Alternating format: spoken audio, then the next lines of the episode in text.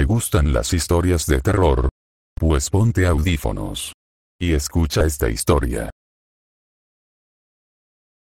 Vivo en la península superior de las montañas de Puerco Espín, en el tablón K, tenemos esta cosa llamada el desafío Stalker, en donde nos hacemos pasar por personajes del videojuego Stalker, y vamos a los bosques por un poco de diversión. Normalmente vamos a lugares abandonados, pero no es necesario si no hay ninguno disponible. Por suerte para mí hay un montón de viejas cabañas abandonadas en el parque que no mucha gente conoce. Bueno, eso es todo el contexto que hay, aquí está mi historia. Ser yo. Soy un stalker de 19 años. Planeaba adentrarme en el parque para encontrar nuevos lugares que aún no hayan sido perturbados. Mi compañero de ruta tenía trabajo así que decidí ir solo. Ese fue mi primer error. Voy en bicicleta hasta el inicio del sendero, como había hecho en innumerables ocasiones. Guardé mi bicicleta en el lugar habitual para que nadie la robara. Llevé tres raciones de comida para 24 horas, y algo de boca para beber. También llevé mi fiel fusil de combate FAL, porque no me gustan los osos, los lobos, y sobre todo, los leones de montaña. Los leones de montaña siempre fueron mi miedo número uno cuando iba al bosque, he sido acechado por ellos muchas veces y sé lo mortales que son. Comencé mi caminata normal por el bosque. El inicio del sendero es muy popular, así que recibí muchas miradas extrañas, pero como sea, soy un chequi brequi. Caminé el primer día a un ritmo vertiginoso para llegar lo más lejos posible. La caminata era jodidamente hermosa, si alguno de ustedes quiere un gran lugar para caminar, pues aquí está. Cuando acampé, estaba muy cansado, así que ni siquiera me molesté en montar la tienda de campaña, solo colgué la lona y me dormí. Me desperté la mañana siguiente, recogí mis cosas y me preparé para ir más adentro. Mientras salía noté unas huellas. Era un maldito león. Me asusté un poco porque estas huellas eran frescas, y estaban a unos 6 metros de donde yo estaba durmiendo. Hice otra caminata a ritmo rápido, pero esta vez siempre estaba examinando los árboles, y tenía mi rifle fal a la mano. Nunca vi al felino, pero me puse un poco nervioso a partir de entonces. Para ser justos creo que ese felino me salvó la vida. Finalmente llegué a las partes más inexploradas del bosque. No había ningún rastro, así que decidí hacer el mío propio. Me sentí como Lewis y Clark. Después de un día de travesía por el bosque, finalmente acampé en un claro. La zona era súper genial, las rocas formaban un círculo adentro del claro, así que creo que solía ser una estructura hecha por el hombre allí. Una zona abandonada era igual a una zona stalker. Cavé una hoguera, y utilicé algunas de las rocas del círculo para asegurarme de no quemar el bosque. Después de encender un buen fuego, y comer algunos de mis sobres de comida militar rancios, decidí sacar mi guitarra de viaje y tocar algunas líneas. Me quedé pensando muy bien de mí mismo por lo acosador que debía parecer en ese momento. Entonces percibí un olor impuro. Creía que debía ser uno de los envoltorios de comida militar que había tirado al fuego al principio, pero el olor fue empeorando progresivamente. Dejé de jugar y decidí averiguar de dónde venía. No podía encontrar el origen, así que me puse la máscara de gas para enmascarar el olor. Cuando me puse la máscara escuché un sonido muy fuerte. Era como si alguien estuviera rayando una pizarra con mil cuchillos. Me dieron escalofríos por toda la columna vertebral. Estaba asustado como la mierda, así que agarré mi rifle. Por cierto, se me olvidó mencionar que pegué mi linterna al guardamanos del rifle después del incidente del felino. Empecé a examinar la línea de árboles en busca de algo que pudiera haber hecho ese ruido. Nada se movía.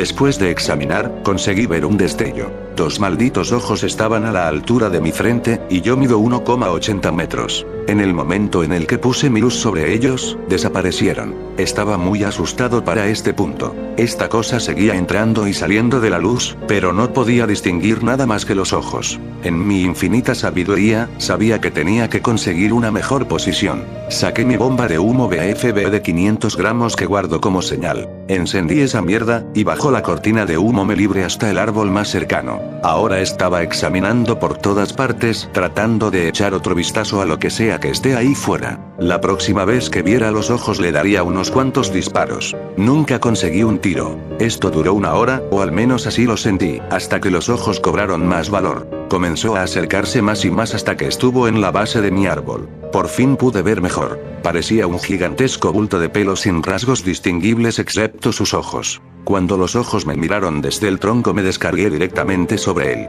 El puto rugido más fuerte que he oído nunca, parecía que estaba sufriendo. La cosa desapareció durante una hora, y empecé a pensar que estaba a salvo. Sentí un destello de dolor y mi visión se volvió blanca. Luego, lo siguiente que supe fue que los guardabosques y los policías locales me arrastraban desde una maraña de ramas. Tenía una gran herida en la cabeza, la sangre seca me ensuciaba la cara y el pelo. No recuerdo mucho de lo que pasó mientras salía del bosque. Lo siguiente que sé es que estaba en el hospital. La policía dice que fui víctima de un ataque de oso después de que les conté lo que pasó. Lo gracioso es que el camino que tomé me llevó a unas 5 millas de un puesto de guardabosques, ellos escucharon mi 7.62 dispararse y pidieron refuerzos. Nunca hubo cargos por tener una sustancia ilegal, los policías y los guardabosques se alegraron de que estuviera bien, excepto por una contusión. Los pueblos pequeños son los mejores. Me dieron una larga charla de seguridad sobre cómo permanecer en los senderos, ir con un compañero, comer lejos de un campamento, etc. Todavía vuelvo al bosque casi todos los fines de semana, pero ahora siempre llevo un amigo y mucha más munición.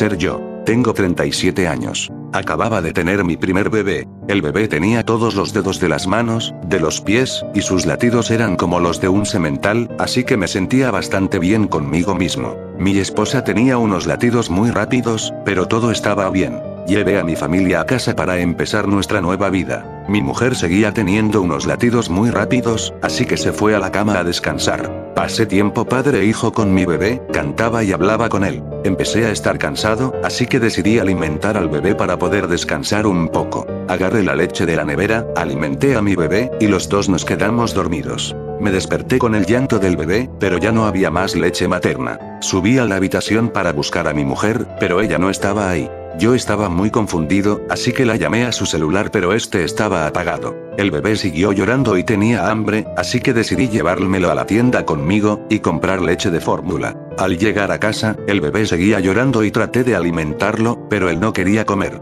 Pensé en esperar hasta que el bebé estuviera listo para comer, y darle la leche de fórmula. Intenté calmar al bebé, pero nada funcionaba, su llanto era cada vez más fuerte. Toda la noche siguió así. Llamé de nuevo a mi mujer, pero su teléfono seguía apagado. Decidí ir al hospital porque el bebé no comía y no dejaba de llorar. Hacía 14 horas que el bebé y yo no habíamos dormido, y el bebé no había comido en todo ese tiempo. Mientras esperaba al médico, el bebé dejó de llorar. Yo me quedé dormido, hasta que la enfermera me despertó, y me llevó al médico. Le expliqué al médico que el bebé no ha dormido ni ha comido en 14 horas. El médico comprobó que el bebé estuviera bien, y me dijo que me fuera a casa, pues estaba seguro de que el bebé comería pronto. Una vez en casa el bebé empezó a llorar de nuevo. El bebé seguía sin comer, sin dormir, y solo lloraba. Yo llamaba a mi mujer, pero su teléfono seguía apagado. Me desaté en pánico, y llamé a la policía. Cuando estos llegaron, les expliqué mi caso y me dijeron que no podían hacer mucho por el momento. Me preguntaron si me encontraba bien, ya que tenía un aspecto lamentable, pues no había dormido en 20 horas, debido al llanto incesante del bebé. El policía me dijo que se alegraba, ya que el bebé debió de haberse calmado, y debería de poder dormir un poco. El bebé se había calmado, y no me había dado cuenta. La policía y yo seguimos hablando hasta que se fueron. El bebé empezó a llorar de nuevo una vez que los policías salieron de mi casa. La derrota me empezaba a dominar. El bebé no quería comer, ni tampoco dormir. Solo lloraba. Al final llevé al bebé de nuevo al médico. Una vez más, expliqué que el bebé no había dormido en más de 24 horas, no había comido, y que literalmente, no había dejado de llorar. El médico revisó al bebé. El bebé estaba tranquilo, alerta, y parecía estar muy bien. El médico me dijo que era muy poco probable que lo que yo dijera fuera cierto, debido a cómo estaba el bebé en ese momento. El médico me hacía miradas sospechosas, pero me terminó dando medicamentos para la ansiedad, un número para llamar, y me dijo que hasta los hombres pueden tener problemas de este tipo, y me envió a casa de nuevo. Justo cuando atravesé la puerta de mi casa, el bebé empezó a llorar de nuevo. Yo me empecé a reír como desquiciado de esta absurda situación. El bebé no quería comer, ni tampoco quería dormir. 48 horas después llevé al bebé con otro médico. Le dije que hace más de 48 horas que el bebé no dormía, ni tampoco comía. El médico comprobó al bebé.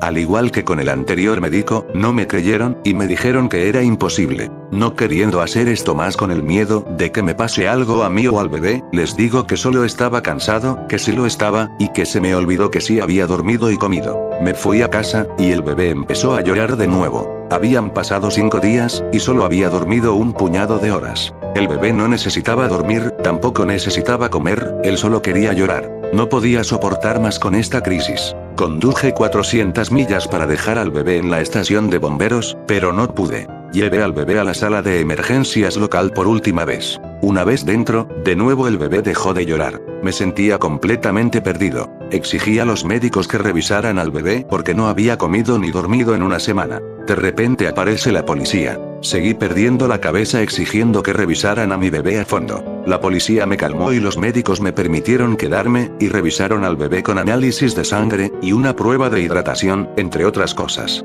Los médicos me dijeron que el bebé estaba al 110%. Descenso en 3, 2, 1. Los médicos exigieron que me llevaran al manicomio, y clamaron que era un peligro para mí y para los demás, para acelerar el proceso. Me alejaron de mi bebé completamente. Terminé en el manicomio durante tres años, por pensar que siquiera fuera posible que un bebé no comiera, ni durmiera durante más de cinco días. Finalmente salí, pero ya lo había perdido todo. Descubrí que los servicios sociales se llevaron al bebé con los padres de mi mujer, después de mi episodio. Los llamé, y ellos estaban encantados de saber qué había pasado conmigo. Les pregunté si sabían dónde estaba mi esposa, pero me dijeron que no. Entonces pasaron directamente a preguntarme, ¿cuándo voy a ir por el bebé? Les dije que ni siquiera saben lo que me ha pasado, y que no he visto, ni he hablado con ninguno de ellos en más de tres años. No tengo nada, ni trabajo, ni casa, así que no puedo llevarme al bebé. Mi suegro se enfadó conmigo, y me exigió que me llevara al bebé. Escuché a un bebé gritando de fondo con la abuela diciendo, tiene que sacar a este niño de aquí. Les dije que pasaría por allí. Llegué a su casa en dos días. No había nadie en la casa. Abrí la puerta, y la casa estaba vacía y silenciosa como un ratón. Miré alrededor y subí las escaleras. Vi una puerta que parecía estar cerrada desde fuera, pero la cerradura ya no estaba. Me acerqué y abrí la puerta lentamente. Vi a un niño pequeño de pie, mirando una enorme foto de mi exmujer que ocupaba toda la pared. El niño se gira, me miró, y empezó a gritar. Me tropecé y me rompí el dedo hacia atrás en el piso al intentar agarrarme. Con un dolor extremo me llevé la mano al pecho tapándolo con la otra mano, mientras intentaba levantarme y correr. Justo al correr vuelvo a mirar a la puerta antes de que desapareciera de mi vista, vi la cara de ese niño de nuevo. Él estaba sonriendo. Cuando llegué a la puerta pude escuchar su risa. Corriendo por la calle me atropelló un coche. Maldición, ahora tengo las piernas rotas.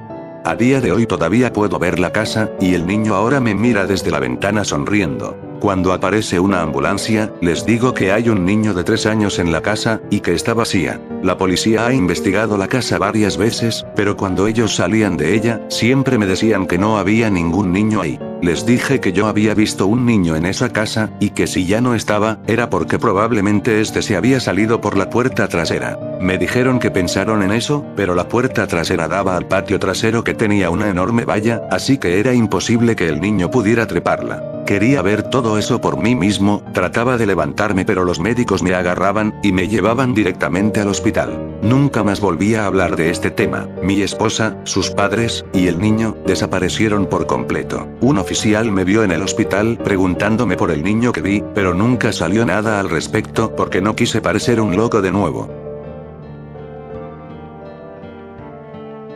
Si te gustaron las historias dale me gusta. Que tengas suerte. Y te deseo que no duermas esta noche.